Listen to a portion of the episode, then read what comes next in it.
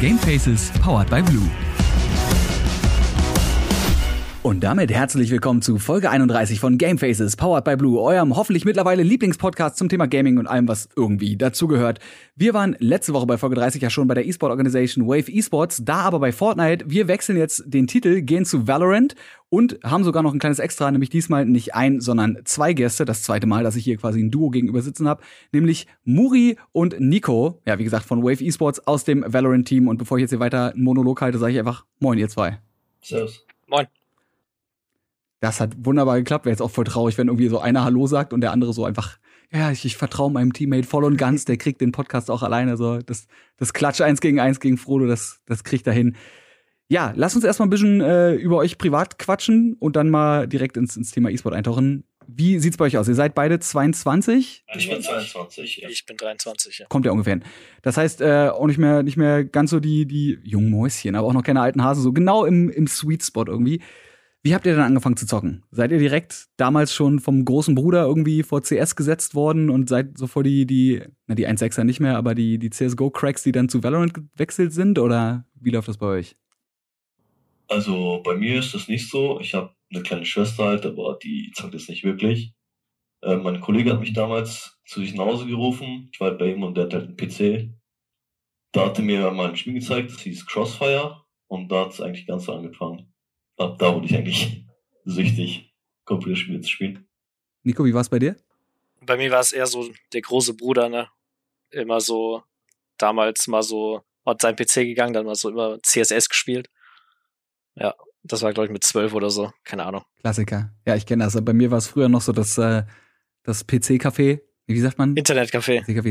Das Internetcafé, genau. Das Internetcafé, weißt du, so wenn man zu Hause irgendwie keine Ballerspiele spielen durfte, weil Mutti und Papa gesagt haben, ah Junge, was machst du denn da? Ja, dann ist man entweder zu Freunden gegangen, wo es egal war, oder äh, ins Internetcafé und hat dann da. Aber ich meine, äh, Crossfire ist ja auch schon, also ne, wenn man sich jetzt Crossfire anguckt, rein optisch, das äh, könnte man durchaus mit einem Source oder mit einem 1.6 auch, auch verwechseln. Also beide quasi wirklich angefangen, direkt schon mit, mit Shootern, die mechanisch anspruchsvoll sind. Auch direkt schon irgendwie, jetzt nicht in einem Team gespielt, aber auch damals schon so Kumpels gehabt, mit denen ihr in Gruppen gespielt habt oder eher solo unterwegs? Gruppen. Solo war immer langweilig. Ja, same. Wie ist es dann dazu gekommen? Ich meine, gut, ihr habt dann irgendwann Valorant angefangen, weil ich meine, Titel kommt raus, alle sind völlig gehypt, was Riot da an den Start bringt mit so, einem, mit so einem Titel, brauchen wir, glaube ich, nicht mehr drüber reden. Und dann habt ihr euch einfach in einer Ladder hochgespielt und irgendwann hat es bei euch zu Hause an der Tür geklingelt und da kam dann jemand vorbei und sagt, hallo, ich bin Herr Wave Esports und äh, hier ist ein Vertrag. Unterschreibt den mal bitte. Oder wie war das? Ja, es fing eigentlich erst damit an, dass wir halt so aus dem deutschen Chor bestanden, so halt einfach so fünf Deutsche. Und dann haben wir halt einfach immer diesen deutschen Cups gespielt, nie so wirklich international, weil wir dafür auch, glaube ich, wahrscheinlich auch zu schlecht waren. Also ihr beide kanntet euch auch vorher schon und habt vorher auch schon in einem Team zusammengespielt, ja? Nee. Ja, ja, also nicht wirklich, also indirekt nee, halt. Ja. Also wir Okay. haben halt vorher auch schon für Wave, also halt nicht so für Wave, sondern Unleash hieß das damals. Das war halt auch so ein Team, wie gesagt, ja, wie ich schon gesagt habe, aus fünf Leuten.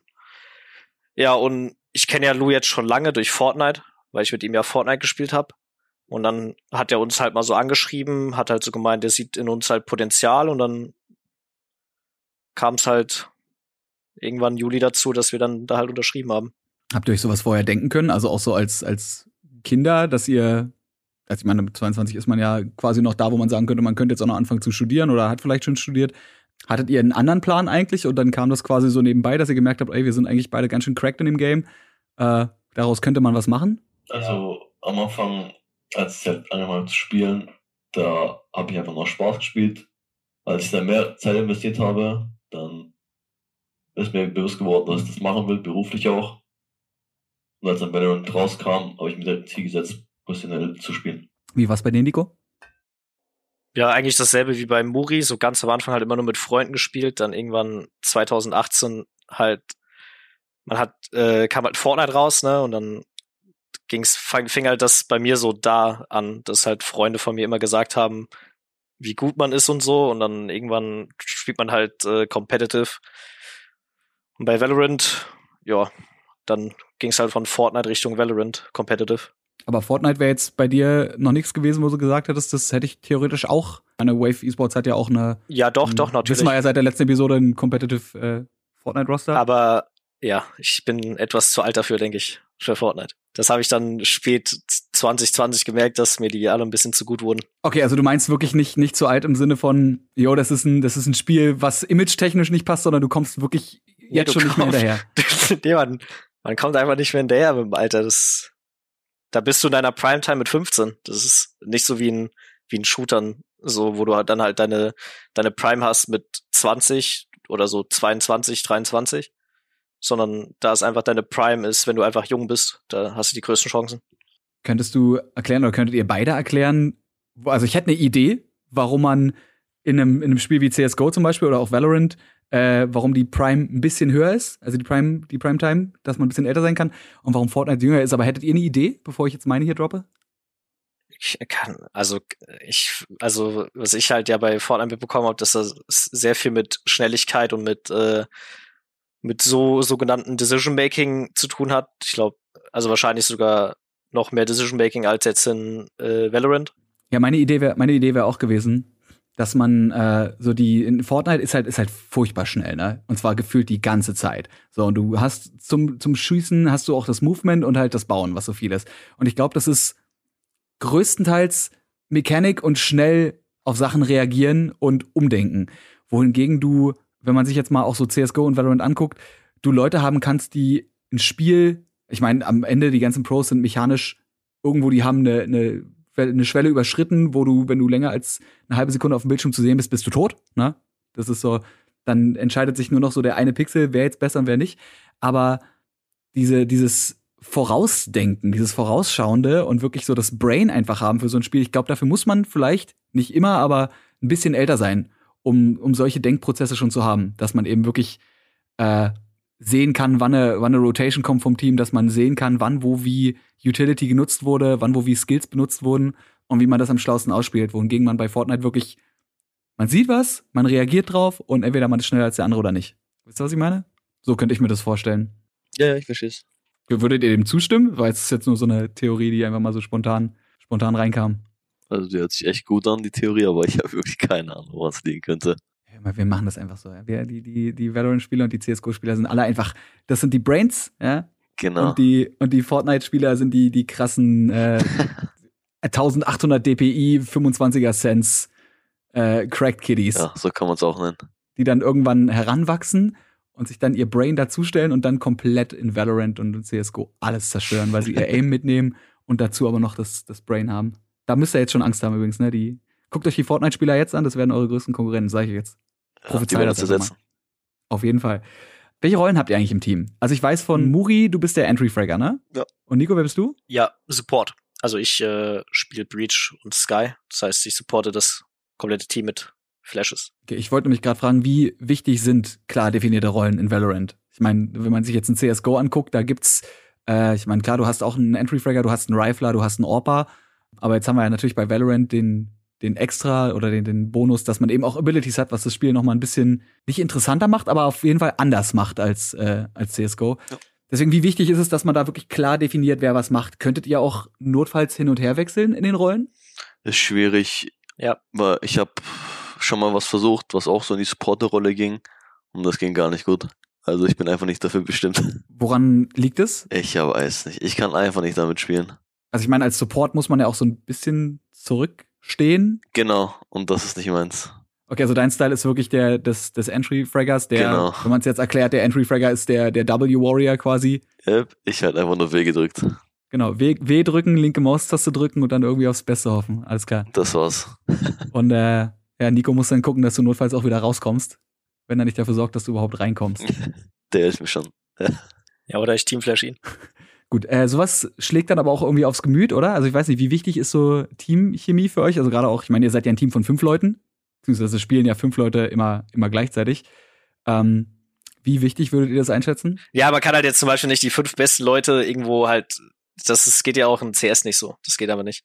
Man braucht eine gewisse Teamchemie, dass die Leute miteinander gut spielen können und Wie macht ihr das dann, wenn ihr einen Moment habt, wo ihr merkt, jemand, also ich meine, ihr werdet ja alle eure Rolle dementsprechend auch gut spielen können, aber wenn ihr merkt, irgendjemand ist gerade komplett braindead und äh, kriegt die, die, die simpelsten Sachen auf seiner eigenen Rolle nicht hin und du merkst aber, okay, unser Supporter hat jetzt gerade irgendwie seine Flashes komplett verschissen oder seine Smokes liegen komplett Grütze, wird das einfach ausgecallt oder wie funktioniert das dann bei euch?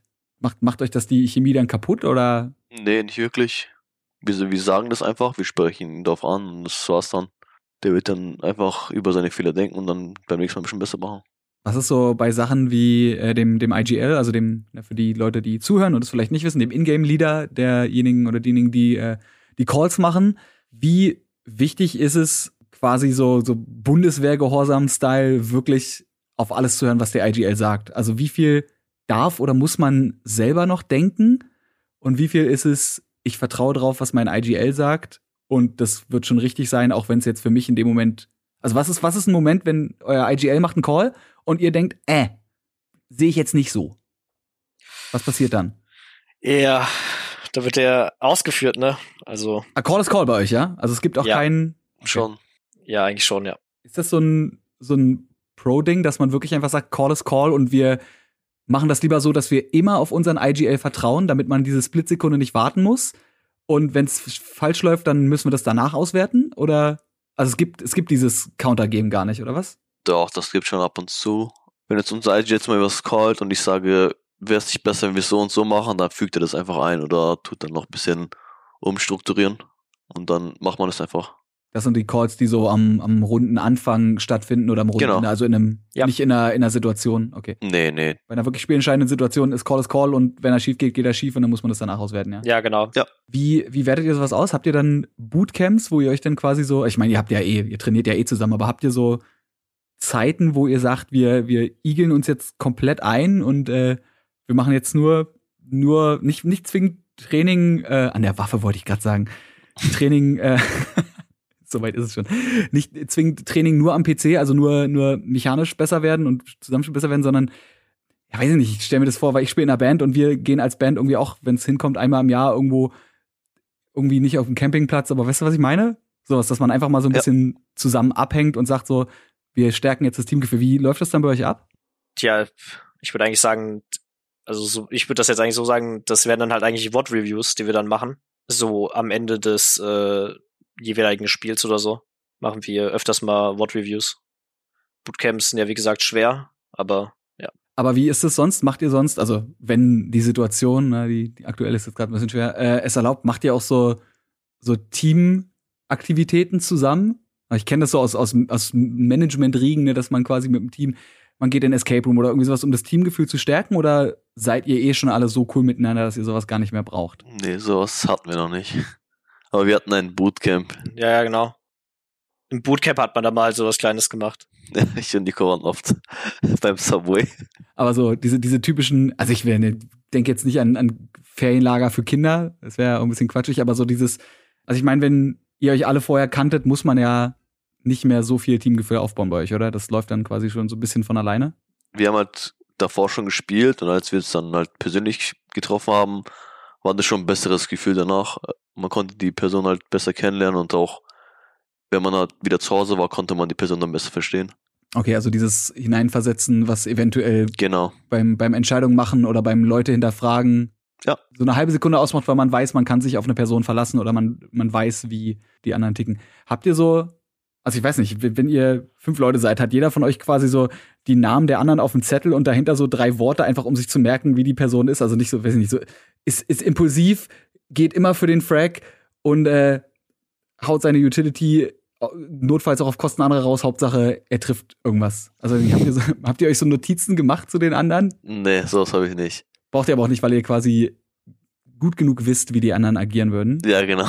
Also könntet ihr vorhersagen, wenn ihr jetzt ein, wenn ihr jetzt einen Stream guckt von irgendjemandem aus eurem Team und ihr seht die Situation, könntet ihr voraussagen, wie sich euer Teammate verhalten würde? Höchstwahrscheinlich, ja. Ja. Aber liegt das eher daran, dass es mittlerweile dann auf einem Level stattfindet, dass die Optionen, wie man spielt, limitiert sind, weil man irgendwie sagt, na klar, wenn die so und so positioniert sind und die und die Waffen haben und die und die Abilities schon rausgehauen haben, kannst du eigentlich nur noch das und das machen? Ähm, oder ist es auch so, dass ihr wisst, zum Beispiel bei, bei Muri so, yo, die haben zwar noch alle Flashes ready, aber da sind auch 17 Cypher-Trip-Wires, aber Muri kennt keine Gnade, der rennt da einfach rein.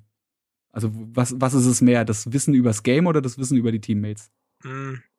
Ist, denke ich, ein Mix aus, also ist ein Mix aus beidem so. Je öfter man ja halt spielt, desto mehr lernt man so über das Game kennen. Ist ja auch immer immer situationsabhängig, ne? Wie du gerade schon gesagt hast, so was die Gegner noch haben, was man selbst noch so hat und wie der, wie er das halt auch so ausspielen kann, aber auch halt so teamabhängig so. Man weiß halt, wie der spielt. Oder man weiß halt zum Beispiel, wie jetzt äh, hier der, unser Sig spielt. Und dann kann man sich eigentlich schon so im Kopf ausmachen, wenn man ihm zuschaut, was er jetzt halt so machen würde, ne? Also, das ist halt dann so ein Mix aus beidem, würde ich sagen. Also die professionelle Ebene als auch die, die persönliche Ebene. Ja. Könnt ihr das mit anderen Spielern theoretisch auch machen, dass ihr, wenn ihr deren Streams zum Beispiel zuguckt, wisst, was die für einen Playstyle haben? Oder muss man dazu eine Person auch schon persönlich ein bisschen kennen? Ich glaube, man müsste die Person schon persönlich ein bisschen kennenlernen. Ja. Wenn ich jetzt einfach einen random Streamer anschaue, habe ich keine Chance herauszufinden, wie er spielt. Okay, das heißt aber, wenn ihr jetzt zum Beispiel äh, selber auch streamt, so ihr verratet damit nicht zu viel. Also es ist jetzt nicht irgendwie Nee, nee. Fluch und Segen, weil Stream an sich geil ist, aber gleichzeitig auch gefährlich, weil man eben von der Konkurrenz ausgespäht werden könnte und die, ich meine, ihr werdet keine offiziellen Teambesprechungen machen, ne, aber Nee. also man kann, man kann theoretisch unbesorgt als Pro streamen und es ist was komplett anderes, als wenn die Person dann in einem funktionierenden Team zusammenkommt, ja? Ja, ja, auf jeden Fall. Ihr habt ja zu Beginn äh, mit eurem Line-Up nicht so super krass performt, aber wie kommt es, dass ihr doch zusammengeblieben seid? Habt ihr gesagt, so wir, wir reißen uns jetzt einmal irgendwie am Zippel und dann, dann wird das? Oder Also ich finde es dumm, wenn man jetzt ein bis zwei Monate zum Beispiel zusammen spielt und wenn es da nicht klappt, direkt zu splitten. Also man sollte schon zusammensticken, so ungefähr sechs Monate, um zu wissen, ob es wirklich klappt oder nicht. Du findest ja erst das Potenzial heraus, wenn du ein bisschen länger spielst als diese Low-Zeit. hat sich ja bei euch auch bewährt gemacht? Ich meine, ihr habt die Epic LAN äh, gewonnen, ihr habt in der Valorant Champions Tour, also im, ne, im, in einem der wichtigsten Events, wenn es um Valorant geht, habt ihr Fnatic geschlagen, die, äh, ja, also, ne, ist, eine, ist eine Marke, ist eine Firma, ist ein Team, die äh, kennt man, weil ihr vor allem so ein bisschen als Underdog ja reingegangen seid. Richtig. Wie würdet ihr euch jetzt sehen? Seid ihr immer noch ein Underdog oder seid ihr schon jetzt gefährlicher, nachdem ihr Fnatic so rausgenommen habt? Also ich meine, Muri zum Beispiel hat gesagt, dass der, dass der Sieg gegen Fnatic keinen Einfluss auf eure Performance genommen hat. Spürt ihr also jetzt nicht mehr Druck, dass die Leute jetzt gesehen haben, ey, so, warte mal, diese, diese Wave E-Sport, ey, die kannte ich ja gar nicht, aber krass, die haben Fnatic rausgenommen. Was können die noch? Also die, macht euch das keinen Stress in der Hinsicht? Nee, das macht mir gar keinen Stress. Nee, nee. Okay, aber dann, also wie, wie seht ihr denn jetzt eure, eure Rolle? Auch so, vielleicht jetzt nicht unbedingt nur in der europäischen Szene, sondern auch in der, in der internationalen Szene. Wo seht ihr euch da so gerade? Das kann man, kann man halt alles ziemlich schlecht sagen, weil da gibt's halt noch nicht eine wirkliche Tabelle, wo man sich halt so was anschauen kann. Also so ein Leaderboard wie bei HLTV oder so. Hm. Und äh, ja, die Ace sind da, die die Masters gewonnen haben, die kamen ja auch, das waren ja auch die kompletten Underdogs und die haben ja das ja auch einfach gewonnen. Das ist, ich würde sagen, das ist ziemlich close. So diese ganze Top 10, Top 15 auf diesen ganzen Seiten. Aber kann jetzt nicht wirklich, man kann jetzt halt nicht wirklich sagen, auf was für einem Platz man ist, weil das halt alles, Nee, das, das meine ich auch nicht. Das ist ja, also solange wie es kein festes Ranking gibt, wo man das ablesen kann, dann müsstet ihr das ja auch nicht selber sagen, dann könnt ihr es ja auch einfach googeln. Nee, wo ihr euch, wo ihr euch selber als Team seht. Also, wie, ist ja blöd mal zu sagen, so wie rechnet ihr eure Chancen aus? Aber ich meine, man kann ja realistisch an eine Sache rangehen. Und wie gesagt, der Sieg gegen Fnatic war ja auch verdient. Deswegen die Frage, wo ihr, wo ihr euch seht, was ihr meint, also ob ihr schon, schon an eurem Peak aktuell seid, bei dem, wo ihr seid und äh, mit dem könntet ihr jetzt da, da durchlaufen oder ob ihr jetzt aus dem, aus dem VCT was mitnehmen könnt für zukünftige Turniere? ähm, vom Spielstil her auf jeden Fall. Wir haben jetzt ziemlich viel äh, in den Scrims zum Beispiel adaptiert. Also was wir halt besser machen können durch VCT halt. Boah, weißt das kann man wie schlecht, wie ziemlich schlecht sagen so, aber wir unterschätzen auf jeden Fall niemanden. Deswegen aber ich denke, unsere Chancen, wenn wir halt wirklich äh, zu unserem Peak so spielen, wie wir gegen Fnatic zum Beispiel gespielt haben, schon ziemlich hoch ein, dass man da weiterkommt. Es kann, wie gesagt, alles passieren in diesen ganzen, in den ganzen Runden und ja. Würdet ihr sagen, dass ihr einen speziellen Style habt als Team? Also ich meine, wir haben jetzt gerade eben schon drüber geredet, ne, dass man in der Rolle eine bestimmte, man braucht irgendwie eine bestimmte Persönlichkeit, um eine bestimmte Rolle zu spielen. Als Supporter ist man nicht unbedingt der Starspieler, ne, ist nicht, ist nicht zwingend der Top-Fragger, der Entry-Fragger ist der, der, die flashy Kills am Anfang macht. Aber habt ihr sowas auch als, als gesamtes Team? Also habt ihr was, wo ihr meint, das sind A, eure Stärken als Team und B, generell auch sowas, was euch so ein bisschen unterscheidet im Gegensatz zu anderen Teams? Ja, also ich denke, unsere Stärken sind schon äh, unser explosives Spiel, was wir, weswegen wir auch dann halt im Endeffekt gegen Fnatic dann halt auch gewonnen haben. Und gegen Guild haben wir dann halt auch gemerkt, dass, dass es halt nicht klappt, ne? Nee, da haben wir halt dann gemerkt, dass wir noch einen weiteren Spielstil uns angewöhnen müssen. Also eher so den, den, den langsameren und äh, eher mehr so Koordiniert. eher mehr so freezen und koordinierter, statt immer so halt explosiv auf eine Seite zu gehen. Weil gegen manche Teams klappt halt, zum Beispiel wie gegen Fnatic. Manche können darauf halt gar nicht reagieren, aber Guild hat zum Beispiel darauf gut reagiert und hat er nicht so in unsere Karten am Ende dann gespielt. Ich wollte mich gerade fragen, was, was macht man, wenn man ein One-Trick-Pony kann man da nicht sagen, weil es ist irgendwie ein Stil und kein Execute, den ihr immer und immer und immer wieder macht. Äh, aber was macht man, wenn man merkt, so, okay, wir haben eine Strategie, die funktioniert an sich ganz gut gegen manche Teams, aber es ist halt wie in so einem Schere-Stein-Papier-Prinzip oder vielleicht in einem komplexeren wohl eher. Äh, und dann hat man eben Team wie Guild, die das eventuell schon antizipiert haben, indem sie eben eure Vods geguckt haben, indem sie eure Matches geguckt haben. Meint ihr, die haben das so gemacht oder meint ihr, die können generell einfach besser als, als ein Fnatic mit so einem aggressiven Spielstil umgehen, weil sie halt Spieler haben, die in so einer krassen Situation vielleicht die Ruhe weghaben und eben nicht paniken. So bei Fnatic, ihr rennt da rein und die, weiß nicht, die rennen wie so eine Horde, Horde aufgescheuchter Hühner durch die Gegend und kommen echt nicht klar und Guild sind so voll abgebrüht und chillen halt voll rum.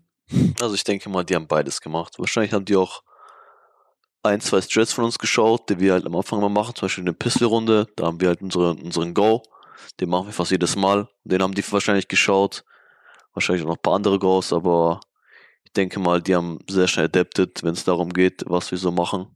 Meint ihr, man braucht unbedingt, also ich würde jetzt generell mal so zum Thema Voraussetzungen, äh, um, um Profi-Valorant-Spieler zu werden, meint ihr, das ist mit am wichtigsten, diese, diese Adaptierbarkeit, falls das ein Wort ist? Was sind die, so die Top drei, fünf, sieben, keine Ahnung was, Voraussetzungen oder so Attribute, die man braucht, um Profispieler in Valorant zu werden?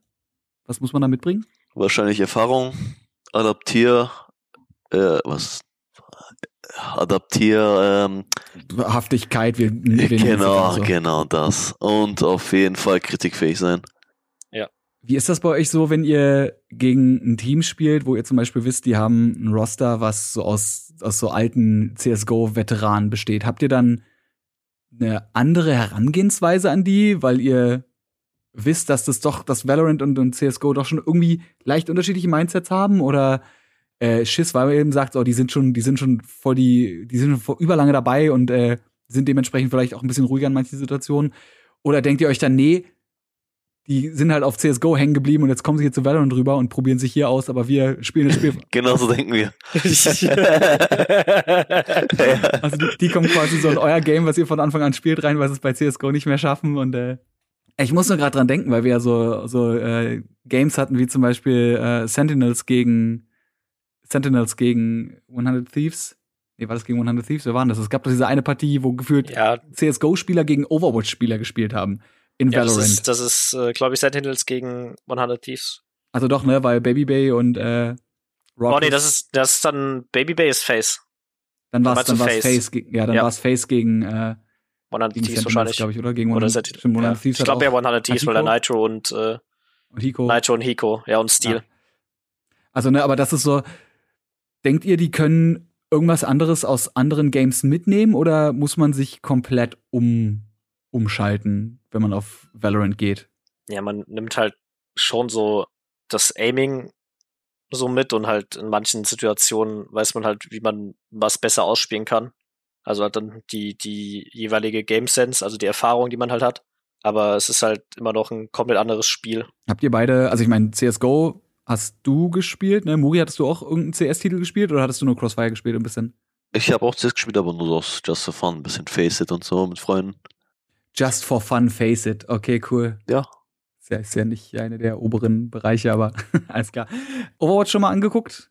Na, Okay, sonst hätte ich erst mal gefragt, ob ihr, ob ihr euch vorstellen könnte, was man von da so mitnehmen könnte. Ja, ich habe Overwatch gespielt. Was würdest du sagen, könnte man von da zu Valorant mitnehmen? Weil so Cooldown-Cycles gibt's ja nicht wirklich, weil die meisten Abilities. Ich kann, ich weiß nicht, vielleicht auch einfach nur das Aiming oder so. Nur eine Season Overwatch gespielt, deswegen kann ich davon nicht viel rausnehmen. Ich habe nur gerade wirklich mal überlegt, weil ich meine, Baby Bay, klar, der war, der war Damage-Dealer und der hat halt einfach insane gutes Aim, aber Raucus war ja, wenn ich mich nicht irre, Support-Spieler. So. Gut, es gibt natürlich auch in Overwatch-Charaktere, womit du, äh, wo du beim Support ein Aim haben musst, aber Hätte mich schon mal interessiert, was die, was, was die so mitbringen, außer halt pures mechanisches Aim. Lass uns mal ganz kurz über eure Namen sprechen, äh, weil ich finde das was immer ganz interessant. Ich meine, bei Muri ist es, glaube ich, relativ einfach. Das wird wahrscheinlich einfach äh, eine Abwandlung von, von deinem Namen Murat sein, oder? Genau. War das ein Spitzname, den du vorher schon hattest, oder hast du dir den selber gegeben? Nee, nee, den hab, den hab ich einfach von einem Kollegen aus Crosshair bekommen. Sonst wäre ich da nie Oh. drauf gekommen. Verständlich. Äh, und ich meine, Nico heißt jetzt Nico, aber hieß früher Nagison. Ja, Warum? mich hat, keine Ahnung, ich habe mal einfach einen Kollege Nugi immer genannt. Und ja, dann habe ich halt irgendwann ja Fortnite gespielt unter dem Namen Nico. Und dann gab es halt ziemlich viele Nikos und dann hat mich das halt irgendwie genervt. Dann habe ich halt einen, den, den alten Namen von mir immer genommen. Und ja, dann habe ich wieder in Valorant angefangen und dann habe ich mich wieder Nico genannt. Weil es da einfach noch kein, es gab schon Hiko, aber es gab noch keinen Nico, oder was? Ja, also kein Nico mit dem C. Und außerdem, äh, Worst Case wollte ich ja sagen, notfalls äh, musst du halt einfach der beste Nico sein und dann hast du quasi quasi Namensrechte, weil dann wissen die Leute, wenn sie von wenn sie von. Nico und Muri reden, ja, selbst wenn es irgendwo auf der Ladder noch ein Nico und noch ein Muri mit zwei i geben sollte, ist das scheißegal, weil das sind nicht Nico und Muri von äh, Wave Esports. So und die interessieren dann die die beiden Plebs interessieren dann halt niemanden. Genau. Wie wichtig ist es denn, also wir haben jetzt schon drüber geredet, was man so als Spieler mit äh, haben muss, aber ich meine, so ein Team ist ja auch nicht wirklich viel ohne einen guten Coach, oder? Ja. Was würdet ihr sagen, wie wichtig ist ein Coach im Vergleich zu dem Individualskill der Spieler und im Vergleich zu dem Teamgefüge, wie es eh von Natur aus zusammenpasst? Ich denke mal, er ist einfach wie so ein Lehrer, der jeden Tag mit neuen Sachen kommt, die wir dann einfach lernen müssen. Aber das heißt, der bringt euch, der bringt euch dann die, die Executes vorbei und sagt, ey yo, wir probieren jetzt mal äh, Push, Push über so mit den und den und den Abilities und den und den und den Waffen. Aber das heißt, äh, inwieweit seid ihr als Team denn in so einer, in so einer Planung von bestimmten äh, Pushes, die ihr macht, also in bestimmten Ghosts eingebunden? Also er kommt zum Beispiel mit ein oder zwei Ideen, dann zeigt er die uns, dann kann jeder seinen Senf dazu geben und sagen, vielleicht könnte man das und so machen. Dann überlegt er sich das und sagt, ja, klingt besser. Oder sagt halt, nee, ich find's nicht so schlau, wie ihr es machen wollt. Überstimmt ihr euren Coach dann auch manchmal oder ist das dann wie beim IGL so, wenn der Coach sagt, ja, weiß ich nicht, lass das mal nicht machen? Also gibt es Momente, wo ihr sagen könnt, jo, wir würden das aber wirklich gerne ausprobieren, auch wenn du als Coach jetzt sagst, äh, das wird nichts werden. Aber ja, macht, sagt er dann, aber macht mal und äh, seht mal selber und ist dann am Ende überrascht, wenn es doch klappt oder wie läuft das? Boah, ich weiß gar nicht, hatten wir so schon mal, Nico? Puh. Dass wir selber mich gemacht jetzt- haben.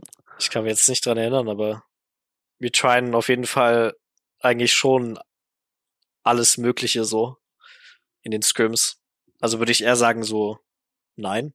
Meint ihr, ihr müsst euch quasi dementsprechend noch anstrengen, weil ihr eben noch der, der Underdog seid, dass ihr euch sowas nicht erlauben könnt, weil das sonst kacke rüberkommt, wenn quasi so ein relativ junges neues Team ankommt und die machen dann so irgendwelche Späßchen und es dann halt heißt, ja, guckst du, es ist doch klar, dass die jetzt hier so einen Bullshit bringen.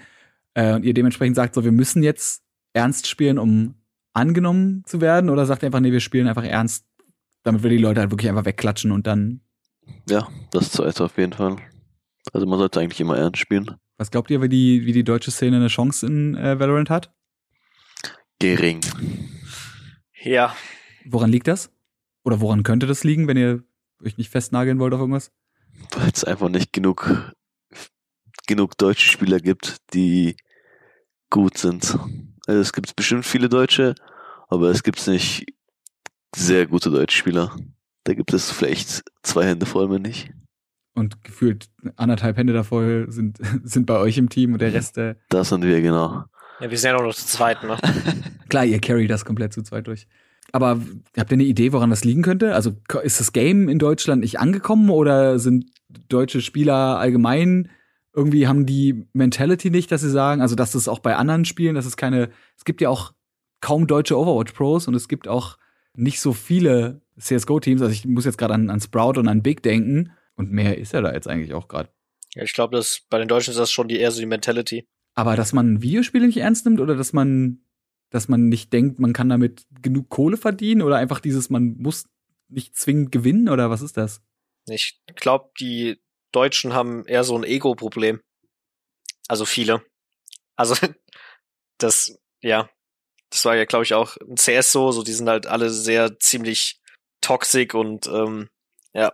Also du meinst, dass kein, kein so ein richtiges Teamgefühl aufkommt, wo Leute auch mal zurückstecken und eben auch mal einen Support spielen können, der jetzt nicht im Rampenlicht steht, sondern alle müssen der Entry-Fragger sein, oder was? Nee, das denke ich nicht unbedingt, aber halt so eher wenig, wenig kritikfähig oder ja halt allgemein so zu hohes Ego, um äh, was von anderen Leuten anzunehmen.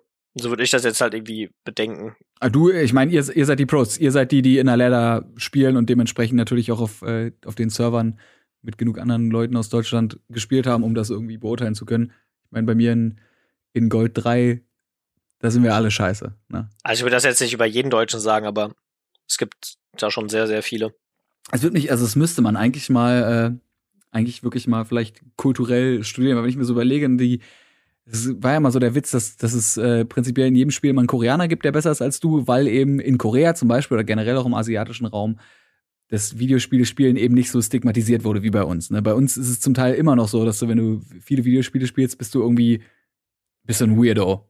So, ein, ein bisschen komischer Nerd. Und in Korea ist es halt, da gibt's, da gibt's kaum eine Straße in Seoul, in der, in der Hauptstadt, wo nicht ein PC-Café ist. Und das ist irgendwie, das ist so, so normalisiert worden. Und ich meine, das kommt ja jetzt auch an, gerade im westlichen Bereich, gerade auch NA äh, macht da viel draus, aber ich weiß nicht, so dieses, dieses Spieler in, in, in diesen Rockstar-Status erheben, funktioniert irgendwie nicht. Es ist irgendwie, auch wenn es immer mehr Leute gibt, die Videospiele spielen, diese Szene des, des E-Sports ist trotzdem noch so weird, Yep. klein und nischig in Deutschland, was, was halt sad ist, weil ich meine, es gibt ja, man sieht es ja bei euch, es gibt ja Talente, die da sind und die dann, äh, die dann eben gefordert werden, gefordert, gefördert, aber auch ein bisschen gefordert für den Unterhaltungsstatus. Was, was würdet ihr, wenn da draußen jetzt Leute sind, die zuhören und die sagen, ey, ich würde auch gern, aber irgendwie, weiß ich nicht, ich krieg mich nicht, da, nicht, nicht dazu überzeugt. Was würdet ihr denen mitgeben? Also das kann bestimmt jeder erreichen. Man muss halt nur sehr viel Zeit investieren. Das ist das Einzige, was man braucht. Viel Zeit. Wie, äh, wie viel zockt ihr am Tag? Boah. Ich stehe auf, mach meinen PC an, hole mir meinen Kaffee und setze mich dran bis 10 oder so. Von 12 bis 10 jeden Tag. Vielleicht sogar länger. Damn. Also ihr habt kein, kein festgeschriebenes äh, Trainingsregiment, wo man sagt, so acht Stunden am Tag mit einer Stunde Pause mittendrin und äh, mittendrin was Geiles essen und äh, vorher ein bisschen Sport machen, um körperlich fit zu sein, sondern ihr könnt aktuell noch, noch ballern, wie ihr wollt, im wahrsten Sinne. Ach so, nee. Bei mir ist es halt, wir haben wie, wir scrimmen, also ich sag mal arbeiten. Wir arbeiten bis 7 Uhr, haben halt eine Stunde Pause davon. Und in der Pause, da gehe ich und Nico zum Beispiel ähm, laufen, um ein bisschen noch gesund zu bleiben. Danach ist halt vorbei und ähm, nach der Arbeit bin ich halt immer noch selber am PC, frei, äh, in der Freizeit sozusagen. Weil ich nicht weiß, was ich sonst machen soll. Das ist einfach langweilig. Da bin ich einfach mit den Jungs unterwegs, also auf dem Teamspeak. Spielst du dann 100% oder spielst du dann einfach nur noch gut, weil du einfach das Spiel so sehr liebst, dass du nicht aufhören willst zu spielen, aber Achso, nee, da, da spiele ich eigentlich kaum Valorant. Da spiele ich einfach so Spiele, wo man halt chillen kann. was ist das so? Boah, ich und Nico haben zum Beispiel ähm, mit einem anderen Kollegen letztens Minecraft gespielt, einfach zum Chillen. Ja, kann ich, du, also kann ich mir vollkommen vorstellen. Wenn man irgendwo Ja, ja. runterkommt, dann bei den Marimba-Klängen von, von äh, Kalimba-Klängen von Minecraft. Hätte mich jetzt mal interessiert, ob ihr dann, ob ihr dann weiter Valorant spielt oder einfach ein bisschen Pubstompen geht. Also Ab und zu, ja. Pubstompen auch wieder. Ich äh, muss ab und zu mal was, also weiß nicht, ob ich es erklären muss. Ich mach's einfach. Notfalls verschwende ich drei Sekunden. Pubstompen ist, wenn man als äh, außerordentlich guter Spieler in Public Matches geht und einfach Noobs in Grund und Boden grindet. So. Ist interessant zu hören, dass, äh, also ich glaube, das ist auch was, was man nie oft genug sagen kann, dass, ne, wenn die, wenn die Profis sagen, man muss auch mal runterkommen, man muss auch mal irgendwie Sport machen und äh, eine halbwegs gesunde Ernährung haben, weil hier, weißt du, gesunder Körper, gesunder Geist und äh, dementsprechend geil sind dann auch die Flicks. Äh, habt ihr ein festgeschriebenes, einen festgeschriebenen Plan oder ist das was, wo ihr selber einfach gesagt habt, jo, wir gehen halt zusammen laufen, einfach um irgendwie auch meinen Körper ein bisschen zu stretchen und mal ein bisschen Sauerstoff abzukriegen, um irgendwie wieder klarzukommen? Oder wurde das vorgeschrieben von Nein, also ich weiß nein. nicht, also das ist ja, also die, die Stunde Pause, die wir haben, die ist ja jedem so selbst überlassen, aber ja, Mori und ich nach dem Bootcamp haben uns einfach dazu entschieden, dass Ja. wir ein bisschen, ein bisschen mal laufen gehen müssen, ne? Ist vielleicht so, ist das ein neuer Trend einfach. Ego-Shooter und Laufen. Irgendwann gibt's ne, irgendwann gibt's eine krasse Kombination. Kennt ihr äh, die Omni? Das ist so ein, so ein AR-Ding, auf dem man draufstehen kann und laufen kann und dann quasi mit Nee. dem VR-Headset schießen. Das ist so ein, so ein Teil, was so ein bisschen wie so ein tiefer Teller ist, also mit so hochgehenden, runden, äh, runden, einem runden Rand.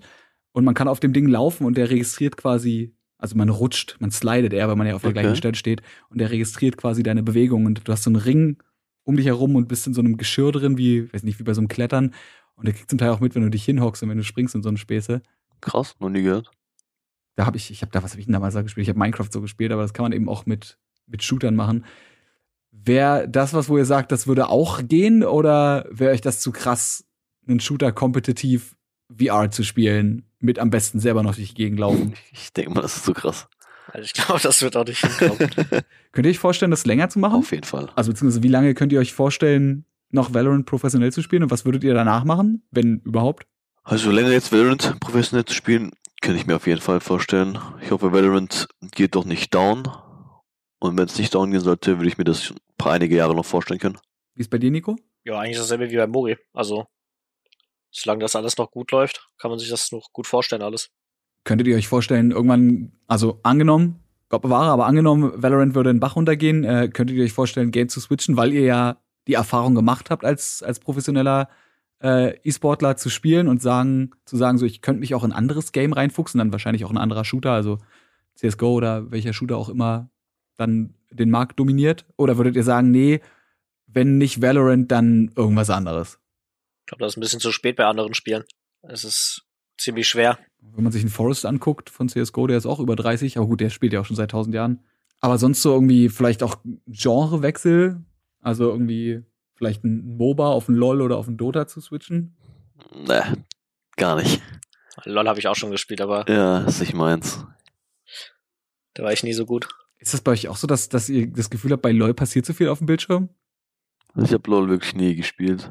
Ich finde das immer nur voll merkwürdig. So, ich kann bei einem Shooter kann ich voll mithalten, so, wo man sich denkt, so andere Leute gucken zu, wenn Leute schnell einen Shooter spielen, denken so, hä, wie kannst du das alles sehen? Ich denke mir so, weiß ich nicht, aber wie, wie können LoL-Spieler alles sehen? Überall explodiert irgendwas, alles ist bunt und die Top-Down-Ansicht, ich komme nicht drauf. Aber gut, das ist vielleicht auch einfach, weil ich, weil ich zu alt bin. Was würdet ihr danach machen? Würdet ihr probieren, im E-Sport zu bleiben? Boah, ich habe keine Ahnung. Könnte sich alles ergeben. Vielleicht würde ich zum Beispiel Streamer danach werden oder keine Ahnung, würde den LKW fahren, aber im E-Sport zu bleiben wäre schon was Nices. Kannst du auch LKW-Streamer werden? Gibt's, also ich glaube, sowas schon mal gesehen zu haben. Es gibt auf jeden Fall eine ganze Menge Pharma-Streamer, die einfach vom, vom Trecker aus streamen und die gar nicht mal so klein sind. ja, sowas kommt gut an. Also, Jungs, ich äh, danke euch viel, vielmals für eure Zeit. Eine, eine wichtige Frage habe ich noch an euch. Habt ihr ein Lieblingstier? Hund. Ein Affen. Solide. Affen. Okay. Ja.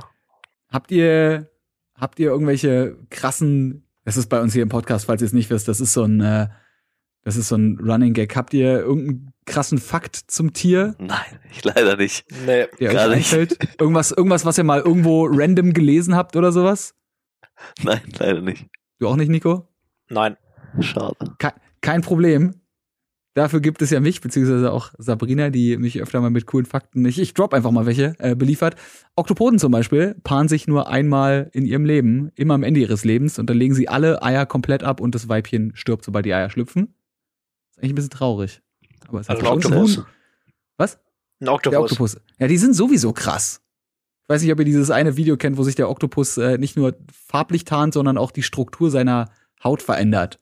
Und dann einfach statt glatt und glibberig zu sein, auf einmal rau ist, wie die komische Korallenecke, auf der er da sitzt. Äh, jetzt habe ich gesehen, ja. Weirder Scheiß. Wäre eine wär ne coole Idee für so, Valorant. Ich, ich schreibe direkt mal eine Mail an, an Riot, irgendein so ein Octopus-Hero wird ja wohl möglich sein.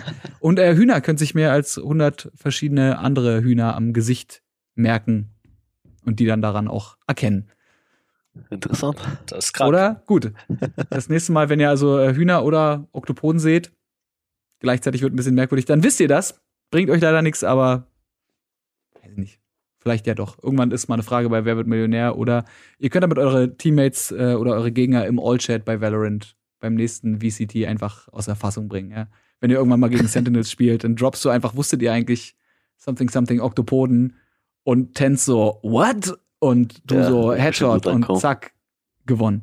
Gut, das waren äh, meine Strats für heute. Es wird nur noch mal. Muri und Nico, vielen, vielen Dank, dass ihr da wart. Danke äh. Kein Ding. Ja, nicht dafür. Und ihr da draußen, äh, falls ihr mehr folgen wollt, wisst ihr natürlich, wo ihr die findet. Danke fürs Zuhören. Wir sehen uns nächste Woche wieder und euch beiden noch äh, einen Erfolg, den man haben kann. Wir sehen uns dann hoffentlich irgendwann mal in den Grand Finals der großen Riot Valorant Super Pro Omega Alpha World Domination Championship Tour. Oder wie auch immer die heißen wird. Riot, er ruft mich an, ich habe die coolsten Namen für euch. Alles klar, schönen Tag noch. Bis dann. Ciao. Jo, ciao. Ciao.